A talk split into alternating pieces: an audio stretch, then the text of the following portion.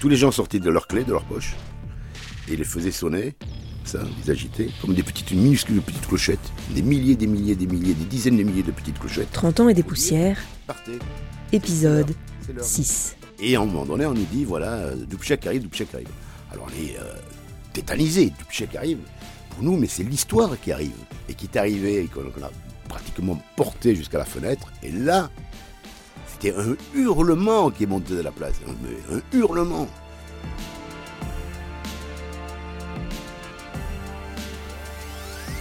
« 17 novembre 1989. À 350 km de Berlin, en Tchécoslovaquie, c'est maintenant Prague qui s'embrase. Par milliers, les citoyens descendent dans la rue face à un pouvoir communiste dépassé par les événements. Yves Arte, grand reporter à Sud-Ouest, part suivre chaque étape de cette révolution de velours. Bonjour Yves. Bonjour Jean-Pierre. Alors nous nous sommes quittés un soir de, de la mi-novembre euh, à Berlin, ou en tout cas en Allemagne de l'Est, où tu fais des allers-retours euh, sous la neige. Mais là, donc, tu, tu entends des bruits qui viennent d'ailleurs, c'est ça?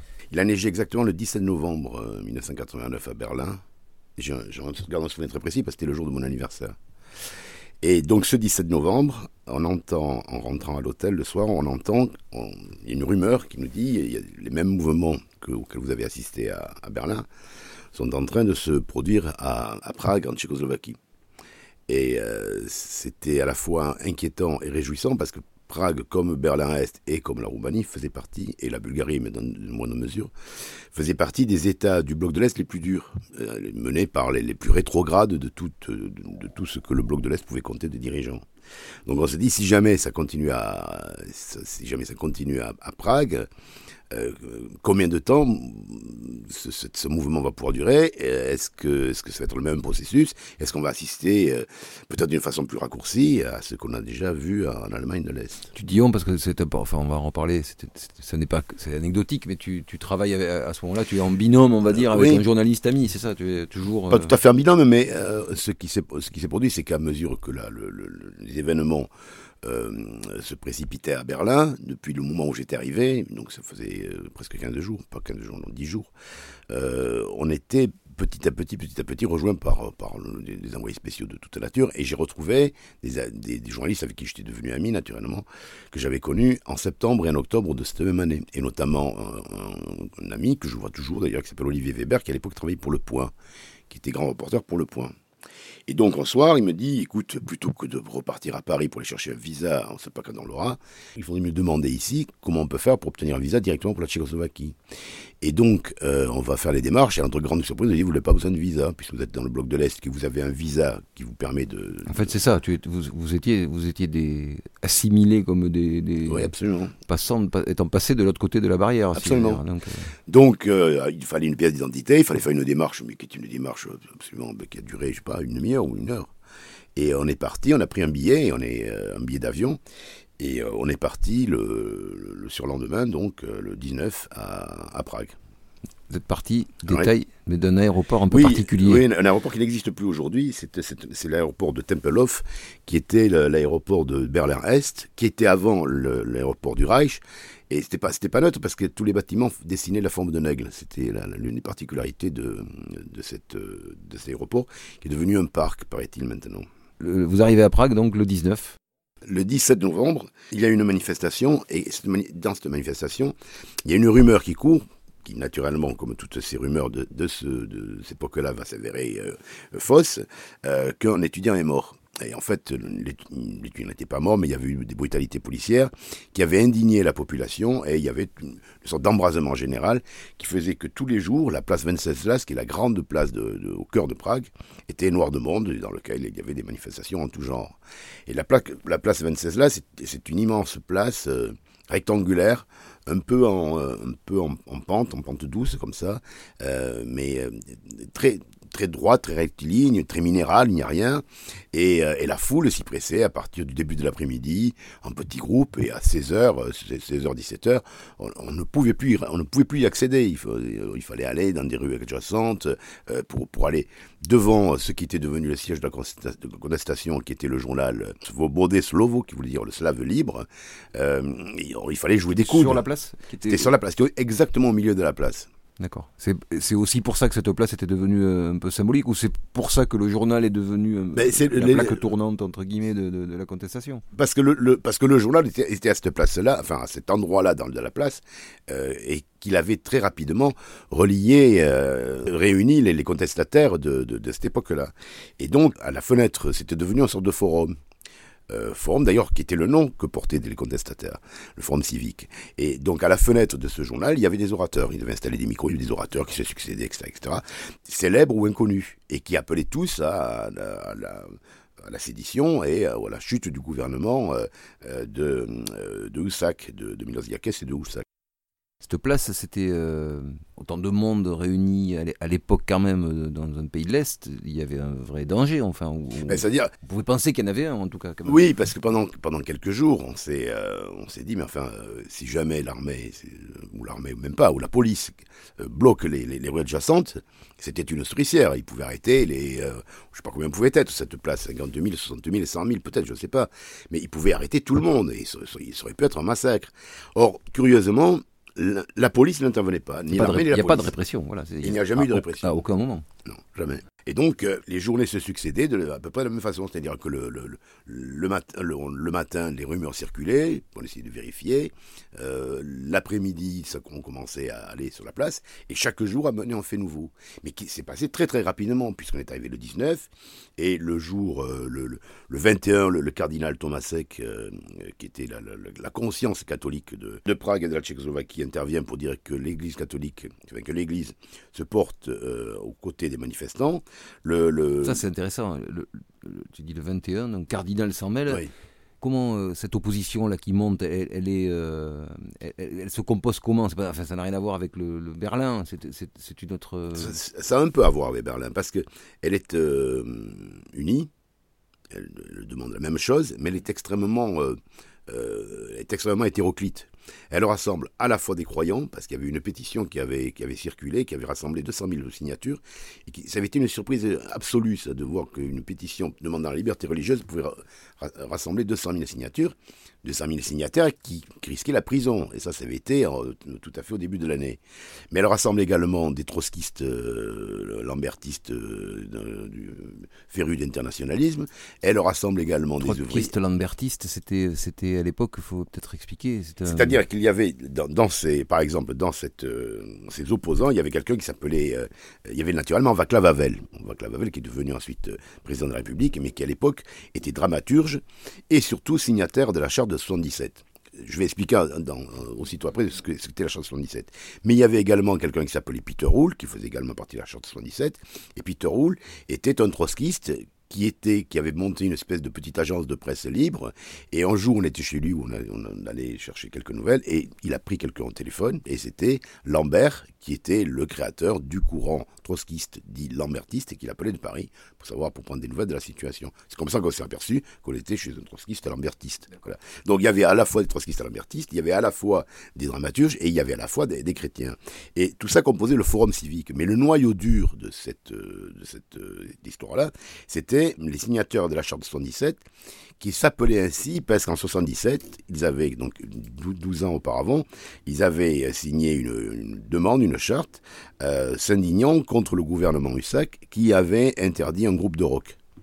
Et en demandant le, respect euh, des, droits de l'homme, de la, charte de Delzinski qui avait été signée en 75. Et donc, ils avaient gardé ce nom-là. Et ils faisaient office d'opposition euh, illégitime naturellement, souterraine naturellement, menacée de prison naturellement, puisque euh, Vaclav Havel était, euh, venait de sortir de prison, Peter Hull venait de sortir de prison, ils étaient régulièrement emprisonnés. Mais il faisait circuler des, des, journaux d'opposition qui se, se passer sous le manteau.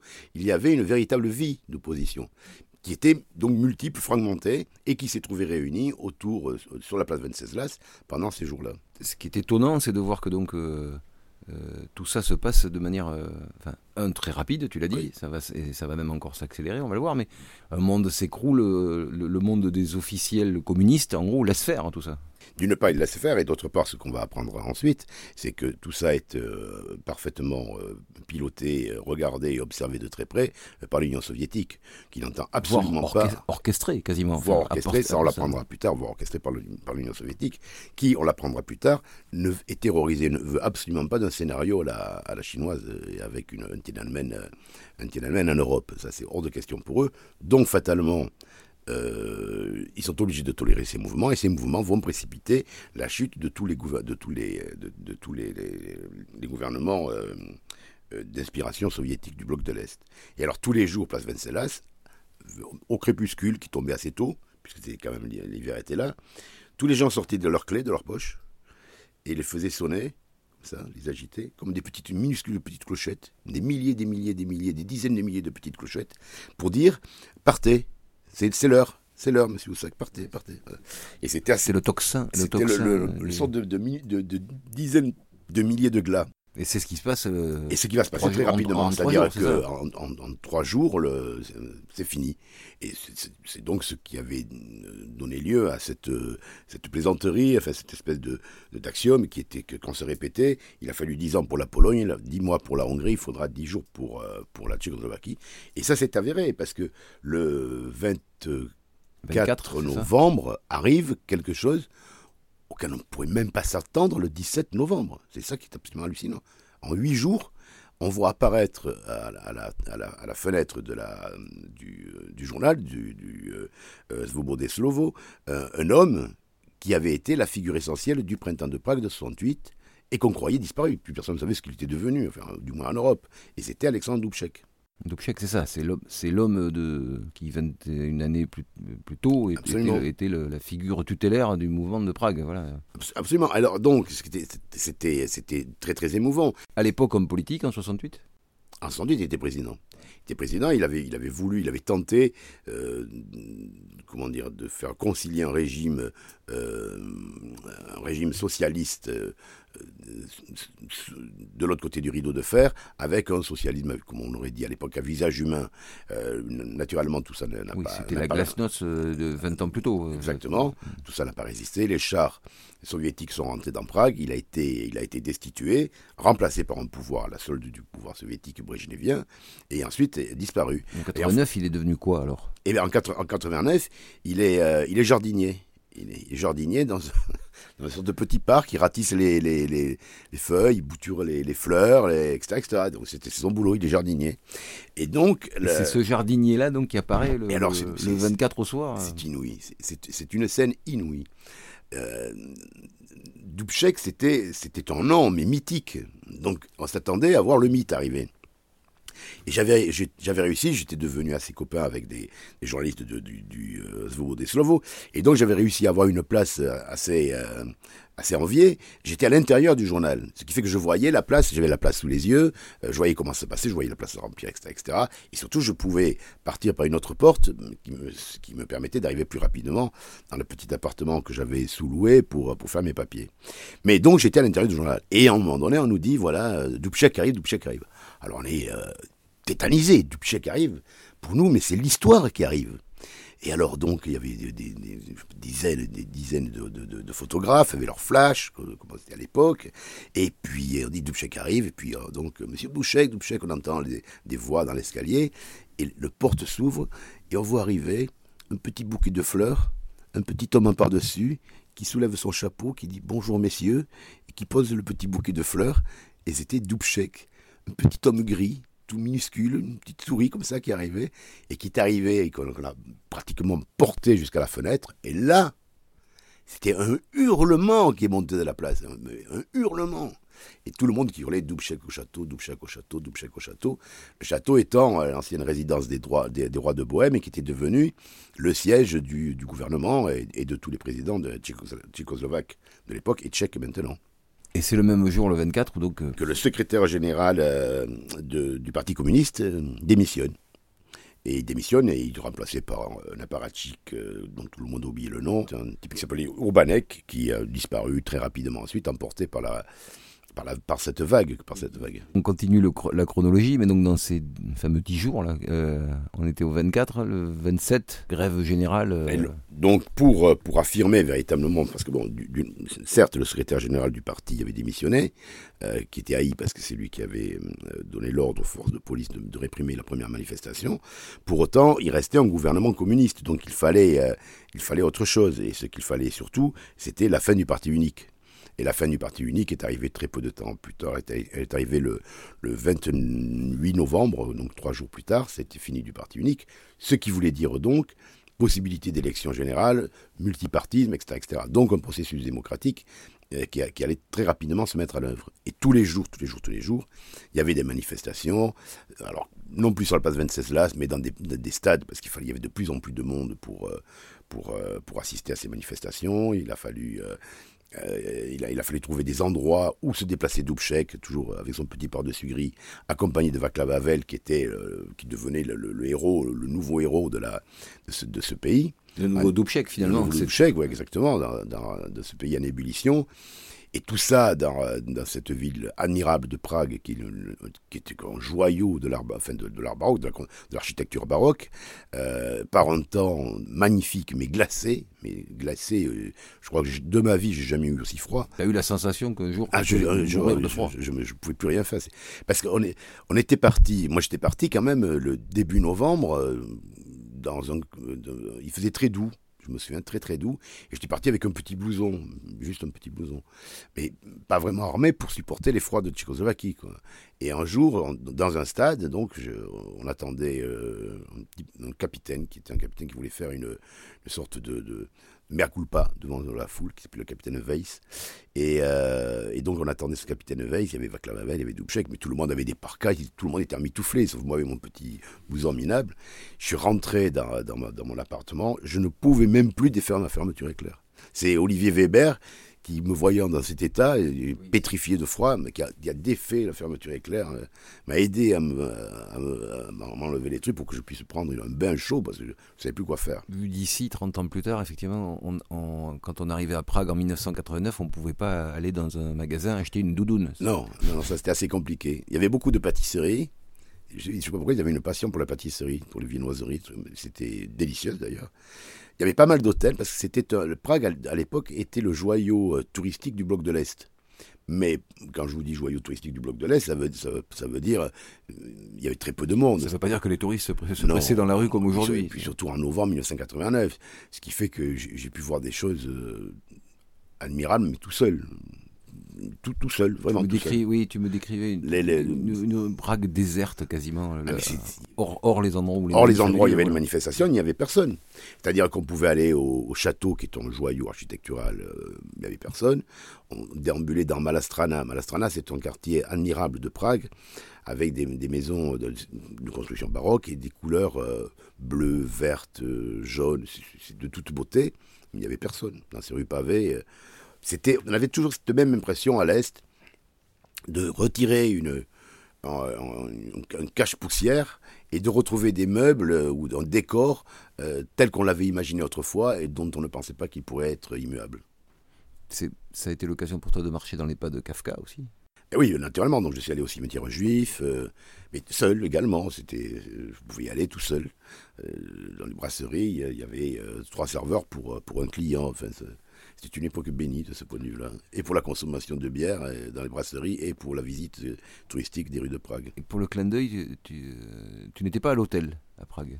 Non, parce qu'il se trouvait qu'en plus, ce joyau touristique, ça coûtait quand même assez cher. Donc, euh, les, fonds de Sud-Ouest étant ce, ce, ce qu'ils étaient et ce qu'ils sont d'ailleurs, bon, je ne pouvais pas me permettre de, de, de, de me prendre 10 nuits d'hôtel en suivant. D'autant que j'avais quand même épuisé pas mal de mon, oui, sachant que tu de, mon pécule à, 10, à, à, Berlin. À. Et alors, on avait loué avec Olivier Weber, c'est comme ça d'ailleurs que je me suis retrouvé avec lui euh, lors de l'épisode du froid glacial.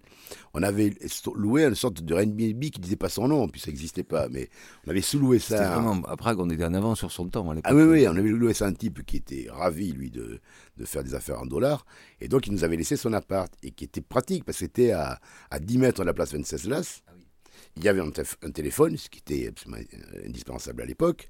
Euh, donc il y avait un téléphone, il y avait l'eau chaude, il y avait, une, il y avait un petit frigo. Euh, c'était, euh, c'était parfait pour nous.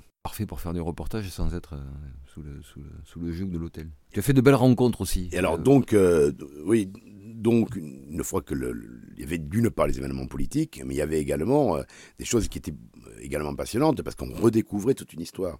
Et euh, un jour, j'ai pu interviewer, rencontrer euh, une, une, une, une- femme qui était plus, un peu plus âgée que moi, qui s'appelait Martha Slanka.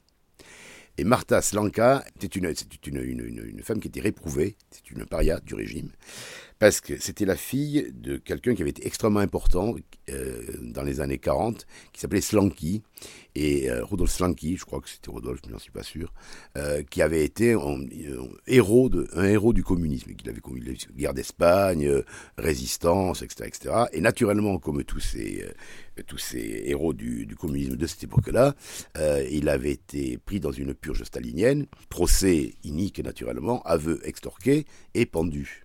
Or, il était, il ne le savait pas, mais il est devenu célèbre grâce au roman d'Arthur London et grâce au film qu'en a tiré euh, Costa Gravas qui s'appelle L'aveu, qu'interprète Yves Montand.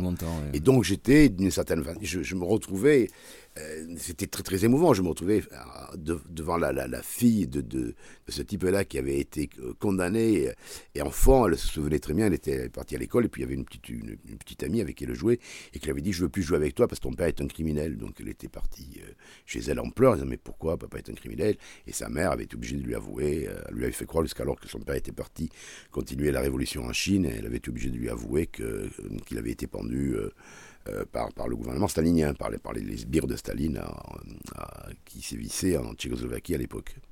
Et donc ça a donné, lieu- ça a donné ce film admirable, euh, L'aveu. Drôle de rencontre donc que ce, personnage-là dans ce, ce contexte-là. Donc, euh, Euh, oui, oui, mais c'était assez, assez extrêmement émouvant. tu as entendu sonner les clés euh, jusqu'au, jusqu'à, jusqu'à cette période-là. Donc c'était, ouais, c'était ouais, tous ouais, les c'était- soirs le, le- le rituel ou ça, ou ça a cessé non, ça a le- cessé ensuite. La place 26 n'était plus l'épisode central, mais on se disait, on, on- on riait entre nous, on disait le soir quand on avait fini de- avec les, les- les- les- les amis journalistes, on disait bon, prochain rendez-vous, on va où? À, à Tirana ou à, à, à Bucarest? Et donc on le savait pas encore, mais on n'allait pas aller à Tirana, on allait à Bucarest. C'était pas à Tirana que vous allez aller. Très peu de temps plus tard, Donc on s'en reparlera très, très rapidement dans le prochain épisode. Merci. mais volontiers. Vous venez d'écouter le sixième épisode de 30 ans et des poussières, une série du podcast Profession journaliste, réalisée par la rédaction de Sud-Ouest. Merci à vous qui êtes toujours plus nombreux à nous écouter. N'hésitez pas à nous donner votre avis, vos conseils ou vos suggestions à podcast.sudouest.fr. Pour écouter les épisodes précédents, enrichis d'articles d'archives, de repères historiques et de cartes, rendez-vous sur le site internet de Sud-Ouest à la rubrique Podcast. Et pour ne pas manquer les prochains, abonnez-vous à Profession Journaliste sur Apple Podcast, Spotify, Deezer ou votre application de podcast favorite. À bientôt!